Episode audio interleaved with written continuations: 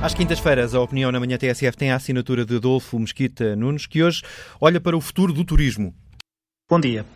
Durante os últimos anos, e já depois de ter sido secretário de Estado do Turismo, ouvi muitas vezes a expressão turismo a mais. A ideia de que havia turistas a mais em Portugal. Confesso que sempre tive alguma dificuldade em perceber o alcance dessa expressão. Sempre que ouvia a ideia de turismo a mais, a mim só me soava emprego a mais, empresas a mais, riqueza a mais. Porque, de facto, o turismo é uma atividade económica. É o nosso maior setor exportador, representa diretamente 10% do nosso produto interno bruto, indiretamente representa muito mais, representa 7 a 8% do emprego, 25% do emprego criado em Portugal nos últimos 4 anos esteve ligado ao setor do turismo. O ano passado, mais de 19 mil milhões de euros foram aqui deixados por turistas. E, portanto, ouvir a expressão turismo a mais soa-me sempre, como disse, economia a mais, emprego a mais, riqueza a mais, e isso faz-me pouco sentido.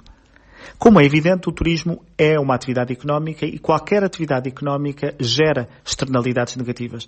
Aliás, qualquer ação humana gera externalidades negativas. Reconhecer essas externalidades negativas e aprovar políticas para as mitigar e para encontrar novos equilíbrios é função dos decisores públicos.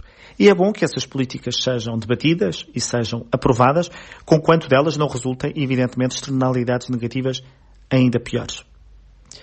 Mas, precisamente porque o turismo é uma atividade económica, hoje aqueles que pediram menos turismo e menos turistas descobrem o que é Portugal nessas circunstâncias.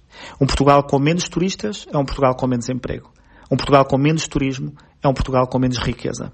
Estamos hoje a descobrir, estão hoje a descobrir aqueles que pediram menos turistas, o que é que acontece quando o turismo nos falha como atividade económica.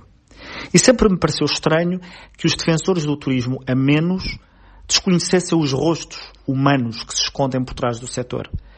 Como se o setor fosse apenas movido por capitalistas e por proprietários e donos de hotel, sendo que não há em qualquer problema em nenhuma dessas categorias mas das agências de viagens às pequenas empresas de animação turística, das lavandarias aos restaurantes, das esplanadas às aplicações informáticas, das empresas de marketing digital às empresas de gestão de preços, o setor do turismo ofereceu oportunidades de emprego a milhares e milhares de pessoas. Milhares de ordenados e milhares de famílias dependem de um setor do turismo forte.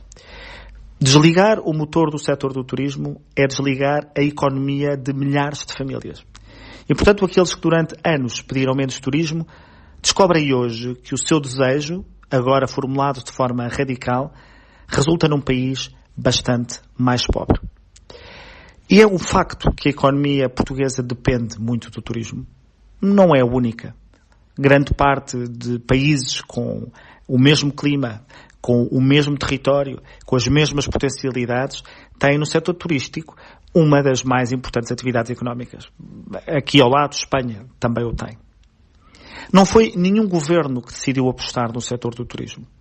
Foram milhares e milhares de empresários, pequenos, grandes, médios, microempresários, que viram uma oportunidade neste setor e que viram nos turistas a procura que eles podiam alcançar oferecendo um melhor produto. E foi por isso que o setor do turismo cresceu, pela resiliência, pela determinação, pela força deste setor privado. O país não escolheu depender do turismo. O país encontrou no turismo uma saída para muitos dos seus problemas e para muitas das suas crises. Ouvimos hoje dizer que teria sido preferível que o país eh, não tivesse apostado no setor. Já o disse, não foi o país que apostou, foram milhares e milhares de empresários e muito bem. Mas é bom recordar não é apenas o turismo que está em crise por causa de uma pandemia. Boa parte das cadeias de valor globais do mundo foram interrompidas, estão suspensas, têm problemas. Muitas outras atividades económicas estão paradas porque não podem trabalhar.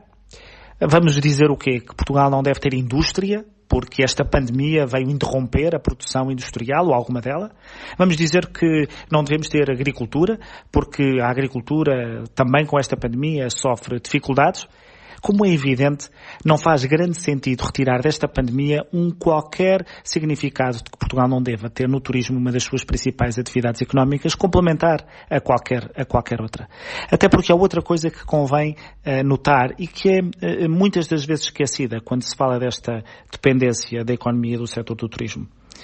Nos últimos 20 anos, o setor do turismo cresceu no mundo, duplicou o número de turistas, triplicou o número de receita, o número de riqueza que foi gerada. Se há atividade económica que tem sido capaz de oferecer perspectivas de futuro e que tem sido estável no seu crescimento e na criação de riqueza, tem sido precisamente o turismo.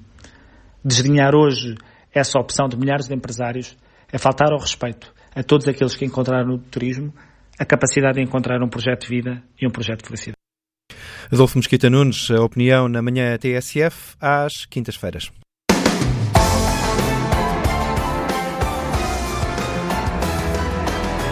A opinião está de regresso amanhã a esta hora com Paulo Baldaia, são 9h25.